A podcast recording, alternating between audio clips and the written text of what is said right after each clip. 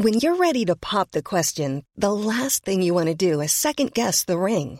At Bluenile.com, you can design a one of a kind ring with the ease and convenience of shopping online. Choose your diamond and setting. When you find the one, you'll get it delivered right to your door. Go to Bluenile.com and use promo code LISTEN to get $50 off your purchase of $500 or more. That's code LISTEN at Bluenile.com for $50 off your purchase. Bluenile.com code LISTEN. Porque el mundo actual no se entendería sin la economía y los negocios. Acompaña a Mario Maldonado, el columnista de negocios más joven y objetivo del periodismo financiero, en su programa Bitácora de Negocios. Bigger dreams for this hip hop. I'm happy it was music and not ziplocs. And now we breaking crowds like it's Woodstock. Might as well wipe down the crown. I done put up in the attic. I'ma play around. Lot of niggas coming through the door. Not too many stay around. Lot of artists made it here. Goddamn man, I made a sound. Oh, you ain't never seen a legend do it? Hold up on me, wait around. I've been on the verge since a nigga put it down. And if we talking numbers, fuck Billboard charts. So they can start with the bank accounts. This is Beast One. It's the fantasy, baby. Yeah. We are worldwide.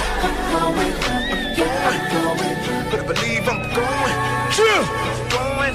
Ah, it's time to get Shit realer than rap. Somewhere trapping, you can find me. Got 13 in my strap. And I keep that bit with me, whatever town we at. I'm killing these nigga whenever feeling these nigga. Went from a million to the figures I grow. I grow. Getting back to the business and in the back of a Bentley. I'm thinking, damn, how far can I go? Well, him a nigga Drake can get a bill. They let me know that it's hope for a nigga still. And many more showing love for my art form. When the ATL, the trap shit is on going. Hold up, nigga, get a wrong nigga money when they let me. ¿Qué tal? ¿Cómo están? Muy buenos días. Bienvenidos a Bitácora de Negocios. Yo soy Mario Maldonado. Me da mucho gusto saludarlos en este lunes 7 de febrero del 2022. Son las 6 de la mañana con 5 minutos y estamos transmitiendo en vivo como todos los días aquí en la cabina del Heraldo Radio. Un saludo a todos los que nos escuchan por la 98.5 de FM en el Valle de México, a quienes madrugan con nosotros, sobre todo en este lunes que es puente. Gracias por eh, comenzar el día con nosotros aquí en Bitácora de Negocios en Monterrey. También un saludo. Allá nos escuchamos por la 99.7 de FM, en Guadalajara por la 100.3 de FM y en el resto del país a través de las estaciones hermanas de El Heraldo Radio en el sur de los Estados Unidos. Nos vemos en el streaming que está en la página heraldodemexico.com.mx y en mis redes sociales. También siempre les posteo en arroba Mario Mal la liga para escuchar en vivo el programa Bitácora de Negocios. Así que comenzamos con un poco de música como todos los días antes de entrarle a la información. Esta semana estaremos escuchando canciones de las reconocidas estrellas del rap y del hip hop que subirán al escenario del show de medio tiempo del Super Bowl número 56 entre los Cincinnati Bengals y los Ángeles Rams. Se va a llevar a cabo este próximo domingo 13 de febrero en el, eh, en el estadio SoFi Stadium. Así que vamos a estarlo, eh, vamos a estar escuchando canciones de estos raperos y, hip hoperos que van a eh, estar en el medio tiempo. Esta es de Dr. Dre con un cantante que se llama T.I. Se llama Back to Business la canción y vamos a estar escuchándola este lunes. Ahora sí le entramos a la información. Vamos a hablar con Roberto Aguilar los temas financieros más relevantes. Vigoroso dato de empleo en los Estados Unidos. Aviva temor de una Reserva Federal más agresiva. Tensiones geopolíticas llevan al petróleo a máximos de 7 años y el Banco de México va a aumentar nuevamente su tasa de interés en 50 puntos base según la encuesta de Citibanamex. Vamos a hablar también con Germán González Bernal, él es presidente de la Cámara Nacional de la Industria de Restaurantes y Alimentos Condimentados, la Canidad, donde se agrupan buena parte de los restaurantes establecidos en México. Vamos a entrarle al tema pues de cómo va la recuperación de este sector que se perdieron muchos empleos y cerraron muchos restaurantes, pero también en la Ciudad de México las autoridades de la capital, los vecinos y los restauranteros aprobaron cambios al programa Ciudad al Aire Libre. Vamos a hablar con Germán González de qué se trata este asunto. Vamos a tener como todos los lunes también a Angie Chavarría columnista de El Heraldo de México, sobre eh, pues el tema de la salud, el golpe que han sufrido en esta cuesta de enero y en general desde el 2020, eh, desde 2021 eh, los mexicanos con el tema de la inflación, con el tema de los energéticos, los alimentos que han subido de forma importante, pues además de todo tienen que lidiar con el, eh, pues la informalidad que no pues tiene un trabajador informal derecho a los servicios de salud los que tienen los trabajadores formales y eso ha pues eh, hecho que la situación para las familias mexicanas sea todavía peor en esta crisis económica que no termina mm, no terminamos de salir de esta crisis económica ni de la crisis sanitaria con el COVID-19 ayer hubo otra vez más de 10 mil contagios ciento eh, me parece 130 fallecimientos por el, por el COVID-19, es decir, no ha acabado esta pandemia y México ya suma pues eh, 129 defunciones hubo ayer registradas para un domingo, pues es alto, lo mismo que el número de contagios. Vamos, vamos a entrar a estos temas hoy aquí en Bitácora de Negocios. También qué, qué pasó con eh, Meta, esta empresa que es controladora de Facebook y de muchas otras redes sociales. La semana pasada tuvo pues una semana negra, sus acciones cayeron más de 20%. La fortuna de Mark Zuckerberg, su cofundador, se desplomó también de forma importante, salió del top 10 de los multimillonarios, pero es interesante hacer el análisis de lo que viene para el metaverso, para Facebook y para las redes sociales, que bueno, me parece a mí que fue una muestra de que muchas de estas compañías multimillonarias que operan en los mercados de valores pues están sobrevaloradas, sobrevaluadas y eso pues genera estos tremendos descalabros como el que tuvo Facebook la semana pasada después de decepcionar a los inversionistas con su reporte trimestral. Así que le vamos a entrar a todos estos temas hoy aquí en Bitácora de Negocios en este lunes 7 de febrero, puente, así que quédense con nosotros. Vámonos ahora con el resumen de las noticias más importantes para comenzar este día con Jesús Espinosa.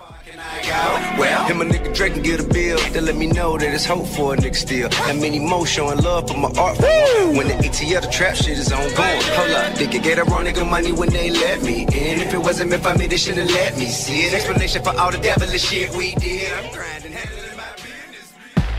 El resumen. De acuerdo con la encuesta de analistas realizada por Citibanamex, la inflación general anual del primer mes de 2022 será de aproximadamente 7%, la más baja desde octubre de 2021, mientras que para el cierre de este año se ubicará en 4.4% desde 4.28% estimado hace una quincena. Datos del Banco de México revelan que la demanda del crédito al consumo mediante tarjetas registró una mejora en el cuarto trimestre de 2021 al demostrar un avance de hasta 159% en sus indicadores. Según la encuesta sobre condiciones generales y estándares en el mercado de crédito bancario para el periodo octubre a diciembre de 2021, el indicador de demanda por crédito al consumo para bancos con menor participación de mercado avanzó 0.17 a 0.44 puntos respecto al último trimestre de 2020.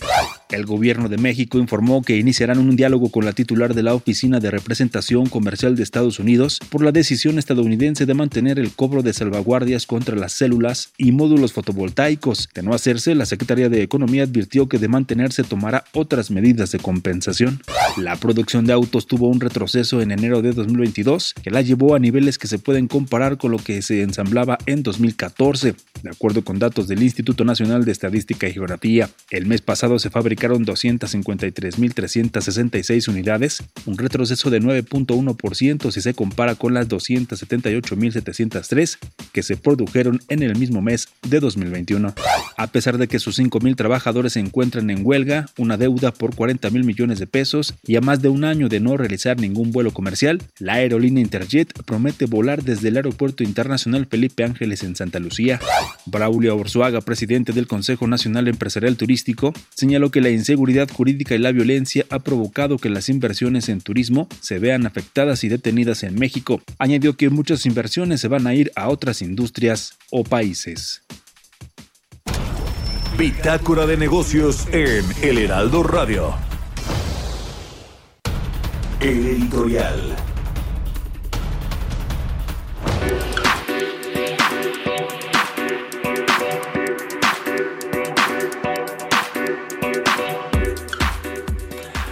Y bueno, pues está cerca también el relevo en, en, la presidencia del Consejo Coordinador Empresarial, la que encabeza actualmente Carlos Salazar, que eh, lo escuchamos hace unos días en los foros que se llevan a cabo en la Cámara de Diputados con respecto a la reforma eléctrica que propuso el presidente López Obrador y pues ahí con todo se fue en contra de la CEF, la la CFE, la Comisión Federal de Electricidad, sí, la CFE, eh, dijo que pues prácticamente estaban mintiendo con los datos presentados, por supuesto, pues haciendo más referencia al tema de Oxo. Carlos Salazar fue un alto funcionario de FEMSA y de, y de esta compañía que es la propietaria de los Oxo, así que pues levantó la voz pero va a ser relevante saber quién eh, de los dos aspirantes que están en la competencia por la presidencia del CCE, Francisco Cervantes, el expresidente de la CONCAMIN, y Bosco de la Vega, el expresidente del Consejo Nacional Agropecuario, pues qué postura van a tomar con respecto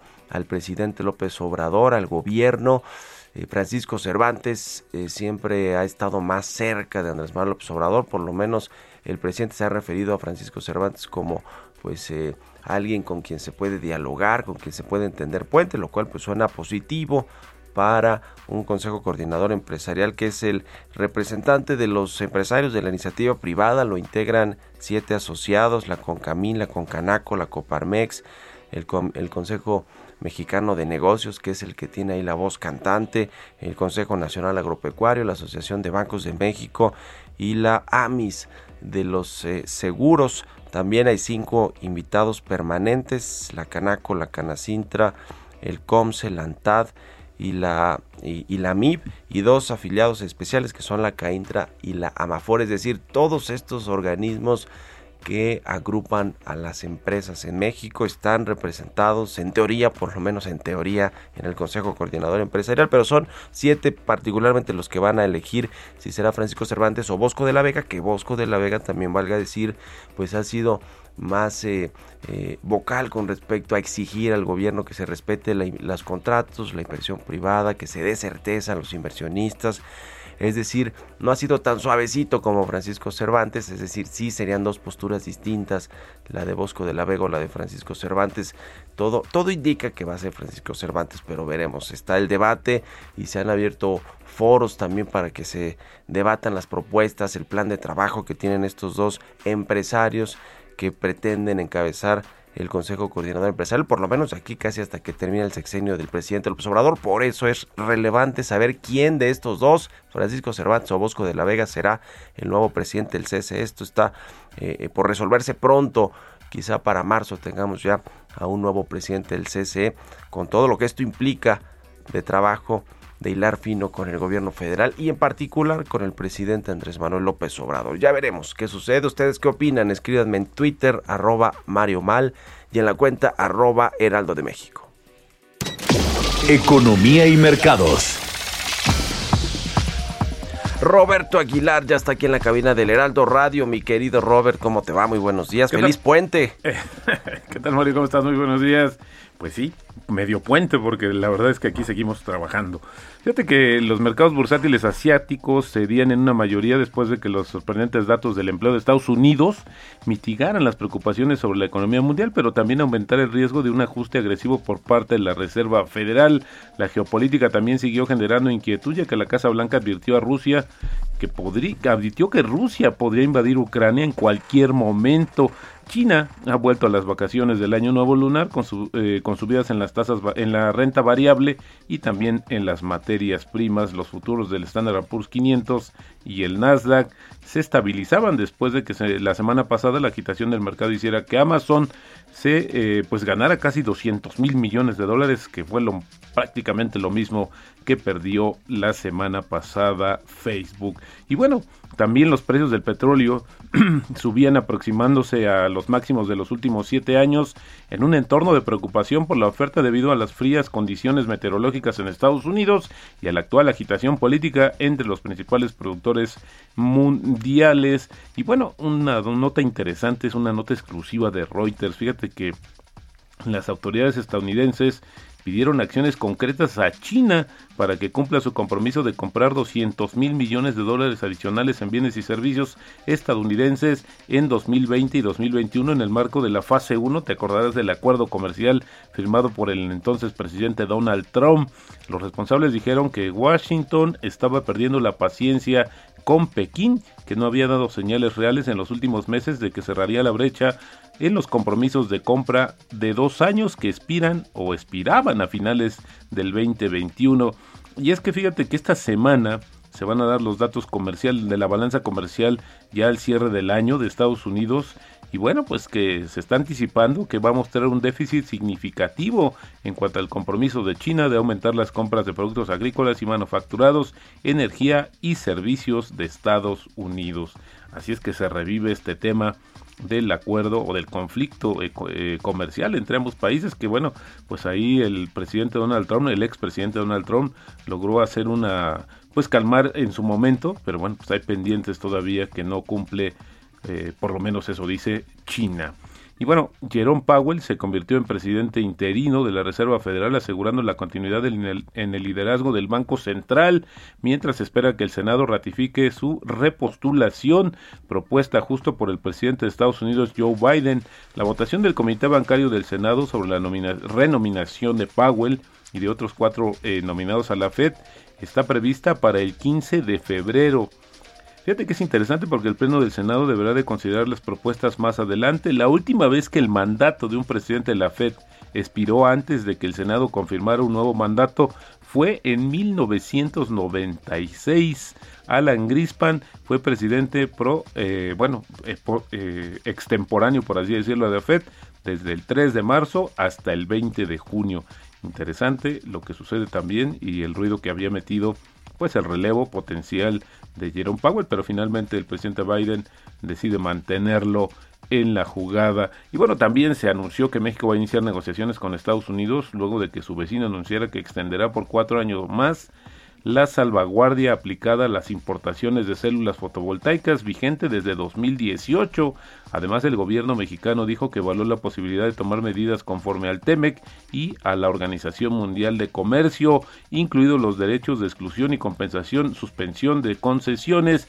México exporta células y módulos fotovoltaicos a Estados Unidos bajo las condiciones preferenciales negociadas en el TEMEC y bueno, pues otro frente que se abre justamente en el tema de la relación comercial con Estados Unidos bajo el amparo del TEMEC, pues está el tema automotriz, ahora está el tema justamente de las células eh, fotovoltaicas.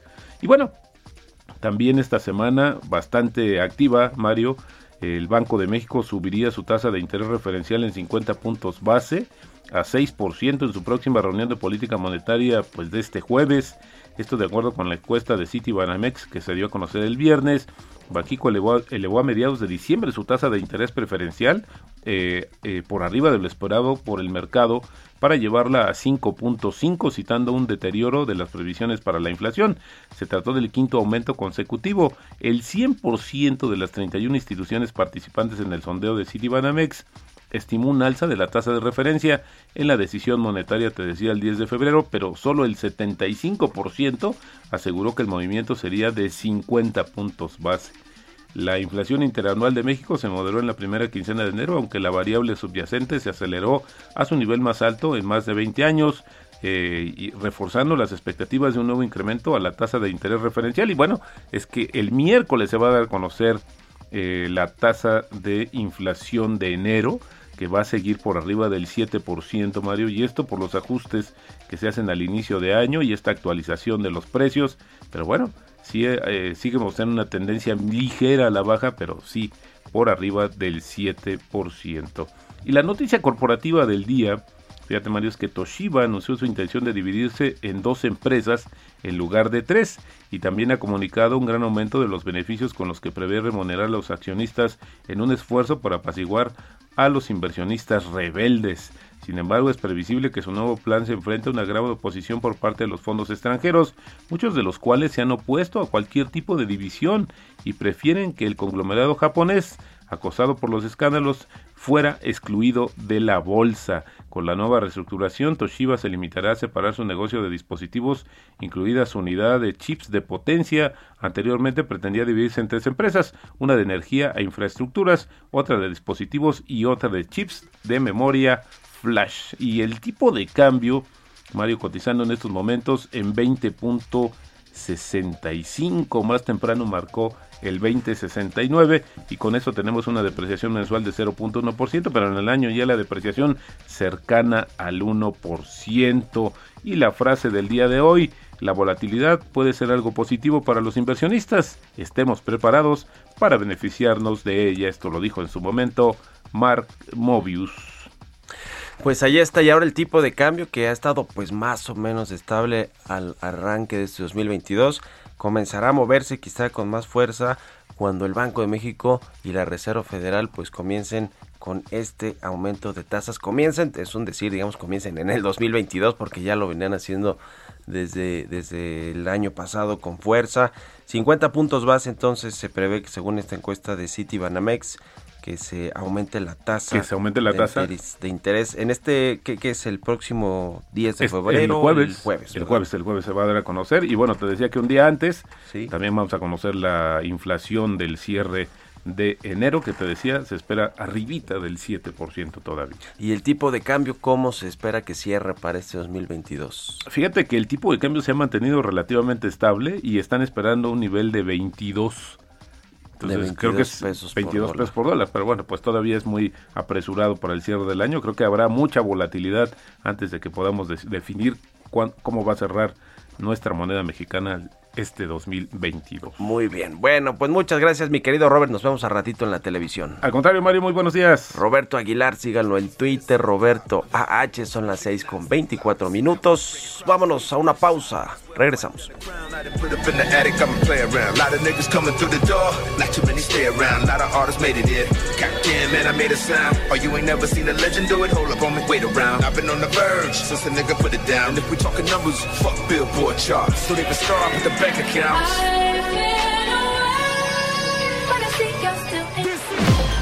Continuamos en un momento con la información más relevante del mundo financiero en Bitácora de Negocios con Mario Maldonado. Regresamos. Estamos de vuelta en Bitácora de Negocios con Mario Maldonado. Bigger dreams for this hip hop. I'm happy it was music and not ziplocs. And now we bringing crowds like it's Woodstock. Might as well wipe down the crown. I done put up in the attic. I'ma play around. A Lot of niggas coming through the door. Not too many stay around. A Lot of artists made it here. Goddamn, man, I made a sound. Oh, you ain't never seen a legend do it? Hold up on me, wait around. I've been on the verge since a nigga put it down. And if we talking numbers, fuck Billboard charts. Don't even start with the bank accounts. This is Beast One. It's the fantasy, baby. Yeah. We are worldwide. Believe I'm going. Yeah. going. Ah, it's time to get back to. Shit rap. Somewhere you can find me. Got 13 in my. Ya estamos de regreso aquí en Bitácora de Negocios. Son las 6 de la mañana con 31 minutos, tiempo del centro de México. Regresamos escuchando un poquito de música antes de entrar a la información. Esta semana escuchamos canciones de los raperos y hip hoperos que van a presentarse en el medio tiempo del Super Bowl 56 que se va a llevar a cabo este próximo domingo 13 de febrero. Esta canción es de Dr. Dre y de T.I. Se llama Back to Business y vamos a estarla escuchando. Dr. Dre es pues uno de los raperos creo yo más legendarios de Estados Unidos y el rapero T.I. también eh, tiene ya sus años, ¿no? Cantando, haciendo shows. Eh, I'm Sandra, and I'm just the professional your small business was looking for. But you didn't hire me because you didn't use LinkedIn jobs. LinkedIn has professionals you can't find anywhere else, including those who aren't actively looking for a new job but might be open to the perfect role, like me. In a given month, over 70% of LinkedIn users don't visit other leading job sites. So if you're not looking on LinkedIn, you'll miss out on great candidates like Sandra. Start hiring professionals like a professional. Post your free job on linkedin.com/people today. Dr. Dre además es productor, es empresario, ya había declarado que la oportunidad de estar en el Super Bowl sería una de las mayores emociones de su carrera y finalmente se cumplió. Van a estar junto con Dr. Dre otros raperos como Eminem y algunos otros que vamos a estarle pasando esta semana de cara al Super Bowl 56. Así que con esto nos vamos al segundo resumen de noticias con Jesús Espinosa. I'm right here, yeah. Shit, right back to the basics. Sound like I'm right back in the basement. Trying to put my neighborhood El resumen. Diermena, director de finanzas de Santander México, afirmó que en caso de que Citi descarte a jugadores extranjeros en el proceso de venta de Banamex en México, corre el riesgo de que haya una limitada cantidad de firmas interesadas. Recalcó que la nacionalidad del capital es menos importante que la administración del banco. La Comisión Económica para América Latina y el Caribe destacó que gran parte del crecimiento de empleos que se registró hasta el tercer trimestre del 2021 en Latinoamérica tiene que ver con la informalidad. Advirtió que 7 de cada 10 empleos son informales en México. La Cámara Española de Comercio en México afirmó que ve sectores de oportunidad y considera el 2022 como un año de recuperación en el país. En un comunicado indicó que existen numerosos sectores de oportunidad que durante 2021 han despertado interés de inversión como el sector de agroalimentos, sector de alta tecnología, como fintech o ciberseguridad y salud. Armando Alatorre, presidente del Colegio de Ingenieros de Minas, Metalurgistas y Geólogos de México, señaló que ante la alta necesidad de inversión que requiere la explotación de litio, este tipo de yacimientos son desarrollados por empresas privadas en general a nivel mundial. Explicó que 90% de la producción mundial de litio está distribuida entre Australia, China, Chile y Argentina, en donde las inversiones son privadas, salvo en China donde se aplica un modelo que combina el capital privado y público.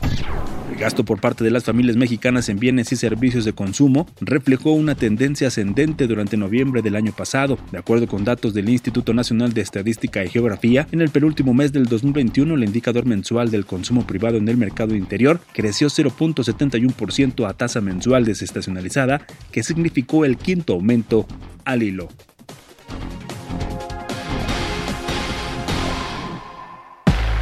Entrevista.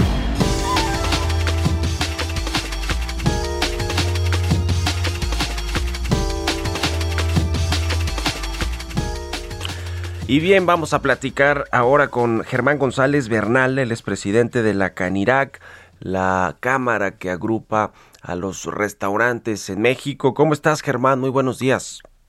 Muy buenos días, Mario. Qué gusto saludarte. Igualmente, gracias por estos minutos para Bitácora de Negocios. Eh, queremos preguntarte, eh, además de, esta, de estos cambios al programa Ciudad de Ciudad al Aire Libre, que se anunciaron. Quiero preguntarte sobre el sector, cómo arranca el 2022. Fue en los restaurantes, el sector restaurantero uno de los más golpeados con la crisis económica, sobre todo la del 2020, todavía el año pasado, pues con el estrago de eh, la, la crisis sanitaria que siguió pues afectando los negocios, el empleo de los restaurantes, cómo, cómo se ven el dos, cómo llegan al 2022 y qué es lo que esperan para este año, Germán.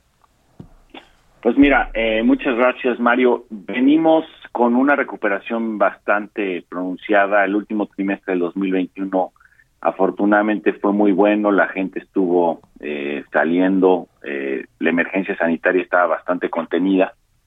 Y bueno, terminamos con números muy cerca de los, los números de prepandemia, ya recuperando empleos, 70%, 75% de los empleos que habíamos perdido ya se estaban recuperando y viene, viene enero, pues tú sabes que la nueva hora, la cuarta ola del Omicron nos ha generado pues otra vez que, la gente tome precauciones, que la gente deje de salir.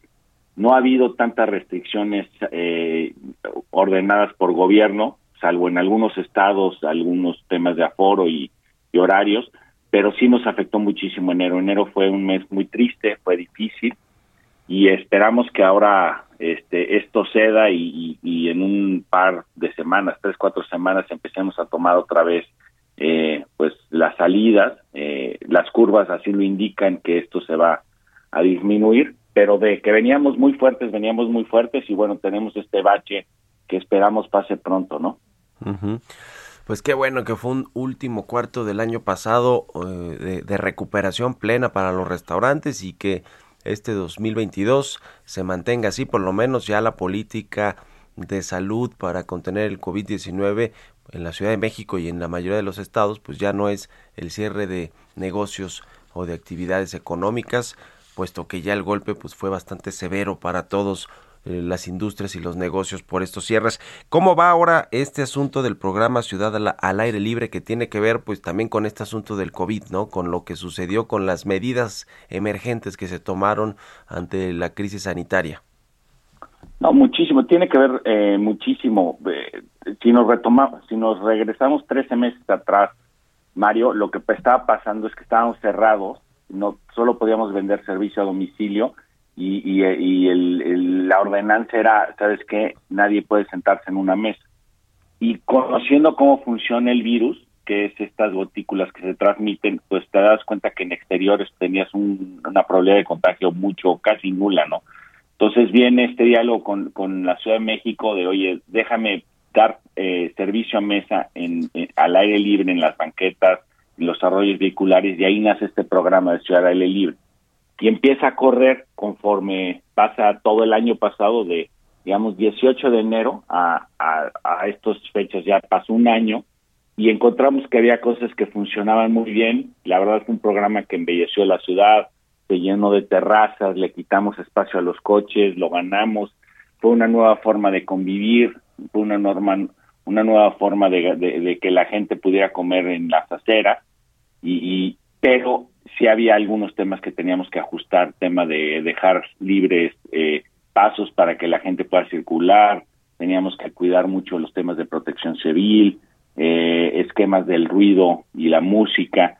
Entonces, justo viene este acuerdo de, de qué cosas estaban bien y qué cosas teníamos que corregir, se firma y bueno, pues es, es un lanzamiento para que este programa se quede permanente y obviamente eh, pues hay mucha alegría, estamos muy satisfechos y, pensamos que con la cooperación de los vecinos pues este programa se puede quedar permanente, se puede reglamentar una vez que termine la emergencia sanitaria. Pues qué bien que eh, hay ajustes y están de acuerdo pues en, en, los restauranteros, las autoridades por supuesto de la Ciudad de México, los vecinos con este nuevo eh, programa eh, Ciudad al aire libre. Eh, ¿cómo, ¿Cómo está el, ahora que hablábamos de la crisis eh, que, que, tuvieron los restaurantes el año pasado y en el 2020 sobre todo? Eh, de los que tuvieron que cerrar sus puertas definitivamente, eh, ¿cómo va ese, ese, tema, esa recuperación, la, apertura de nuevos establecimientos o la reapertura de, aquellos que no soportaron la crisis en su momento? Eh, ¿cómo, ¿cómo, están esos números, Germán? ¿Qué nos puedes decir también en materia del empleo? ¿Cómo se ha transformado también la industria después de esta crisis de dos años?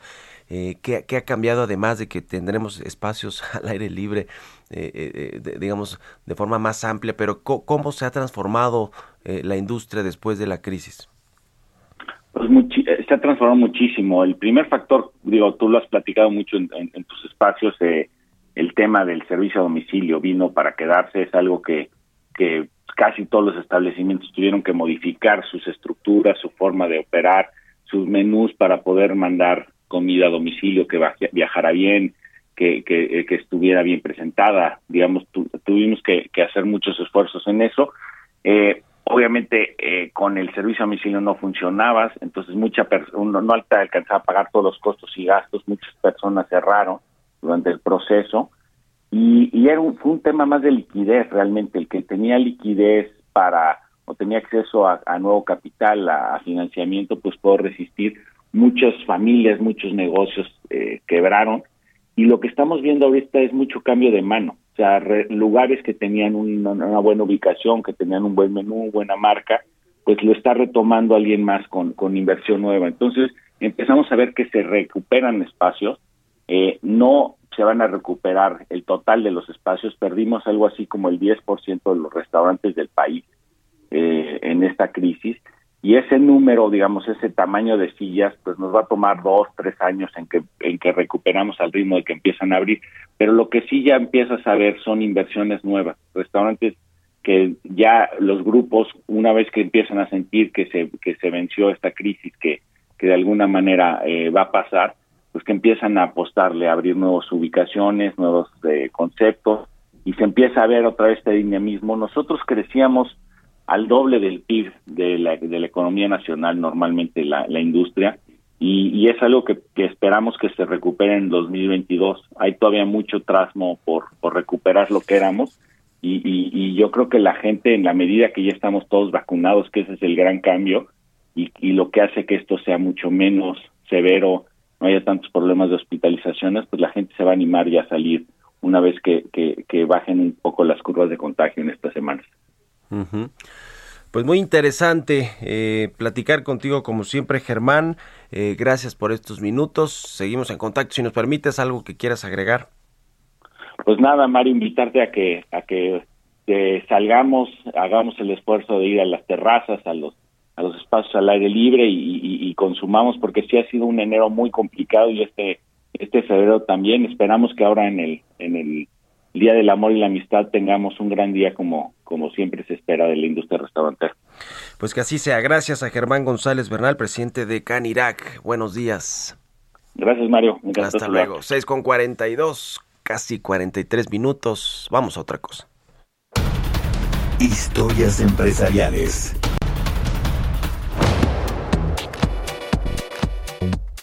Le platicaba sobre esta semana negra que tuvo Facebook o su compañía Meta. Le cambió hace unos meses Mark Zuckerberg y su equipo le cambiaron el nombre a Facebook. Se llama ahora Meta, cotiza en el Nasdaq de Nueva York.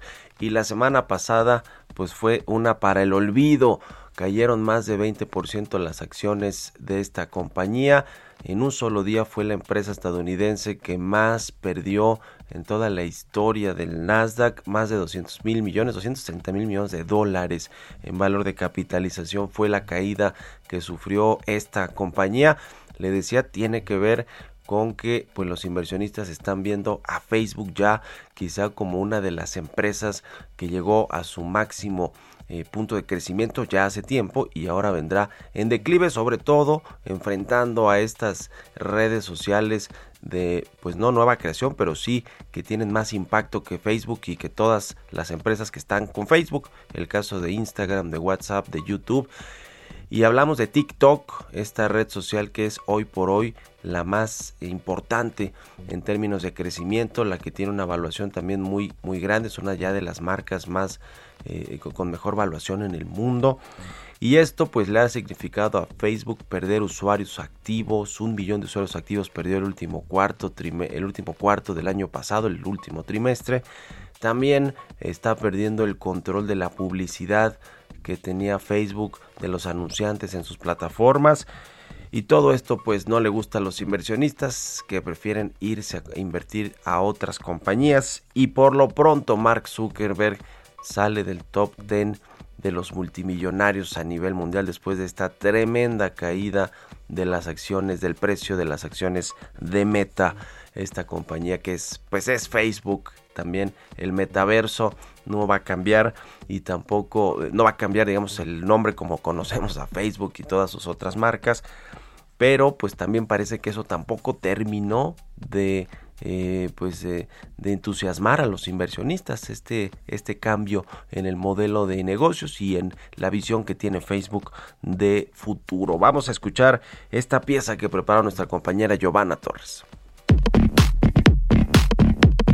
Mark Zuckerberg, fundador de Meta, descendió en su posición en el índice de multimillonarios de Bloomberg, por lo cual su fortuna cayó 31 mil millones de dólares después del colapso que sufrieron las acciones de Facebook el jueves pasado, quedando con una fortuna de 89 mil millones de dólares. Y es que la casa matriz de Facebook, Meta, se desplomó más de 200 mil millones de dólares en valor bursátil, similar al tamaño de la economía neozelandesa, por lo que Zuckerberg bajó a la posición número 10, quedando al final del top 10 de los millonarios del mundo, una lista que sigue liderada por el director de Tesla, Elon Musk, con una fortuna de 231 mil millones de dólares. En segundo lugar, se ubica Bernard Arnold, cuyo valor asciende a 167 mil millones de dólares. Jeff Bezos se encuentra en el tercer lugar con 164 mil millones de dólares. Le sigue Bill Gates con 129 mil, Larry Page en quinto con 127 mil millones de dólares. La sexta posición está ocupada por Sergey Brin,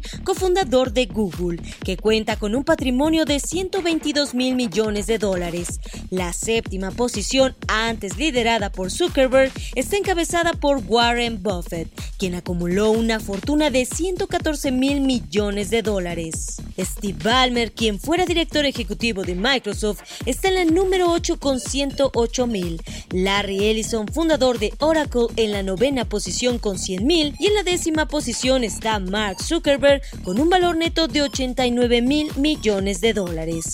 Para Bitácora de Negocios, Giovanna Torres.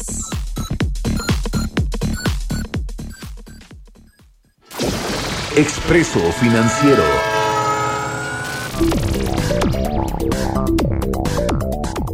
Es momento de echarnos un expreso financiero porque ya está Angie Chavarría, columnista de El Heraldo de México, como todos los lunes con nosotros. ¿Cómo estás, Angie? Muy buenos días. Muy buenos días, Mario. Muy buenos días a todos. Mucha salud también eh, arrancando esta semana. Y vamos a hablar eh, en esta ocasión, eh, Mario, fíjate que los mexicanos cada vez más tenemos acceso a la salud. Este reto que se hizo el presidente de la República pues no está cumpliendo porque pues en plena pandemia en México aumentó el número de trabajadores sin acceso a servicios de salud y más cuando se requiere, ¿no? Eh, la razón es que siete de cada diez empleos son informales y tan solo la recuperación del empleo para México y América Latina tras la crisis provocada por COVID-19, pues ha sido liderada por este segmento informal. Es decir, los trabajos que han podido recuperar las personas en el país ha sido en el terreno informal. ¿Y bajo qué condiciones, Mario? Eh, esto significa que tienen eh, esta característica de precariedad laboral y social porque no cuentan con los servicios de salud ni con las prestaciones básicas de la ley como es el derecho a tu aguinaldo, eh, a la prima vacacional, este, eh, por decir alguna de las básicas, ¿no? Pero el tema de la salud pues se ha convertido en un referente importante. Mira, tan solo en México resultó ser uno de los países con mayor número eh, de empleos informales y esto quiere decir que si en donde encontraron un lugar para trabajar fue ahí en las calles o donde tienen un patrón que no los pueden afiliar, pues bueno, a esta prestación que es del Instituto Mexicano del Seguro Social y el 72% de estos empleos Desafortunadamente, por un lado, lo digo, se han recuperado, pero por otro han significado la salvación para muchas familias. Y aunque el, presidente presuma hoy que ya se recuperó el empleo, hay que preguntarnos bajo qué condiciones. Fíjate que también, eh, si lo vemos a nivel Latinoamérica, las mujeres y los jóvenes han eh, estado en esta mayor desventaja sobre todo porque, por ejemplo, 4.5 millones de puestos que restan por recuperarse, 4.2 corresponden a este sector o a este segmento, que son mujeres y jóvenes. Y también la pregunta va a ser, ¿bajo qué condiciones las encontrarán? Porque ellos fueron los que perdieron más rápido su empleo y también no ha sido nada fácil la recuperación. Pues no, no ha sido nada fácil y como dice Senji, el presidente López Obrador presume que ya se recuperaron los niveles de empleo formal en México, que son más de poquito más de 20 millones, cerca de 21 millones de personas que están inscritas en el ante ante el IMSS por los por sus patrones, que son pues lo que conocemos como empleo formal más allá de que se paguen salarios pues muy precarios o que las condiciones laborales no sean las óptimas, pero bueno, finalmente son trabajadores que son considerados como el empleo formal, pero la economía informal ha crecido de forma importantísima en el país en estos últimos dos años y eso pues con sus efectos consecuentes, ¿no? Eh, con sus consecuencias, que, significa que no tengan acceso pues a la seguridad social como si lo tienen en teoría pues los eh, trabajadores formales y eso pues implica que no tengan cobertura, por ejemplo, de los servicios de salud, los que utilizan los trabajadores formales, el Instituto Mexicano del Seguro Social y, otros tendrán acceso al INSABI, que pues no ha funcionado como un sustituto efectivo de los programas de salud que teníamos antes, como el Seguro Popular, y eso genera pues que eh, los mexicanos que están trabajando en la economía informal pues tengan que sacar de su bolsillo para ir a los doctores privados o a las farmacias que tienen un doctor a atenderse de esa manera, pero todo pues todo se complica y, quienes eh, se ven más afectados casi como siempre cuando hay una crisis pues son los que menos tienen, Engie. Los que menos tienen y de verdad que bajo esta creación de empleo que es mediocre, eh, ¿qué están enfrentando? Pues un desfalco financiero eh, para sus bolsillos, como, como lo menciona Mario, el hecho de que se tengan que atender con eh, médicos privados, pues algunas veces hasta empeñan lo poco que tienen, su auto, este, eh, las pocas cosas de valor que tienen, y es una pérdida de valor del poder adquisitivo que muchas veces tardan hasta 10 años en recuperarse. Había familias que desde 1994 apenas estaban encontrando pues este respiro y finalmente ni siquiera lo van a lograr. ¿Qué es lo que sigue, Mario? Pues parece que el panorama no es favorable, eh, por lo menos hasta 2023 o, o 2024 anticipan los especialistas, que podrá haber un crecimiento económico, mm, por lo menos que podamos, podamos decir que este, esta situación va a mejorar. Por lo pronto, eh, yo creo que eh, debemos pues seguir eh, luchando, ver la manera en que este, la economía se pueda reactivar. Eh, yo dudo mucho eh, que los programas y, y, esta estrategia que tiene la Secretaría de Economía pues pueda dar los resultados que se esperan para todas estas personas. Pues ahí está el tema. Muchas gracias, Angie, como siempre. ¿Dónde te puede seguir la gente? Por favor, síganme a través de Instagram, arroba chavarría o a través de Twitter, arroba chavarría y todos los martes a través de mi columna en el Heraldo Media Buenísimo. Gracias, Enge Chavarría, su expreso financiero de todos los lunes aquí en Bitácora de Negocios. Ya casi nos despedimos, pero le voy a recomendar la nota de portada que trae hoy el Heraldo de México, interesante sobre la crisis sanitaria, sobre el Omicron. La, el, las muertes por Omicron en México reputaron 481% en 5 semana se registran 9.666 muertos pese a la baja de letalidad que supuestamente tiene esta subvariante del COVID-19 llamada Omicron. Son los datos del sector salud. Y vaya que seguimos pues enfrentando una crisis importante en México, así que a cuidarnos todos, no no bajemos la guardia. Con esto nos despedimos y le agradezco mucho, les agradezco que nos hayan acompañado este lunes en Puente aquí en el Heraldo Radio, en Bitácora de Negocios. Se quedan en estas frecuencias con Sergio Sarmiento y Lupita Juárez. Nosotros nos vamos a la televisión, al canal 10 de la televisión abierta, las noticias de la mañana y nos escuchamos aquí mañana en punto de las 6. Muy buenos días.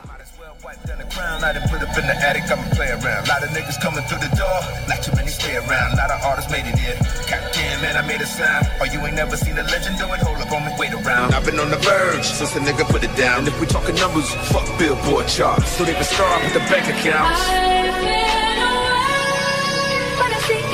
This is Beast One.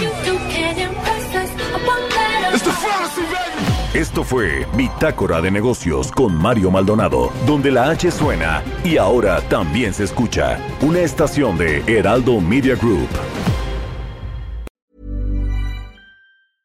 Mom deserves the best, and there's no better place to shop for Mother's Day than Whole Foods Market. They're your destination for unbeatable savings, from premium gifts to show-stopping flowers and irresistible desserts. Start by saving 33% with Prime on all body care and candles. Then get a 15-stem bunch of tulips for just $9.99 each with Prime. Round out Mom's menu with festive rosé, irresistible berry chantilly cake, and more special treats. Come celebrate Mother's Day at Whole Foods Market.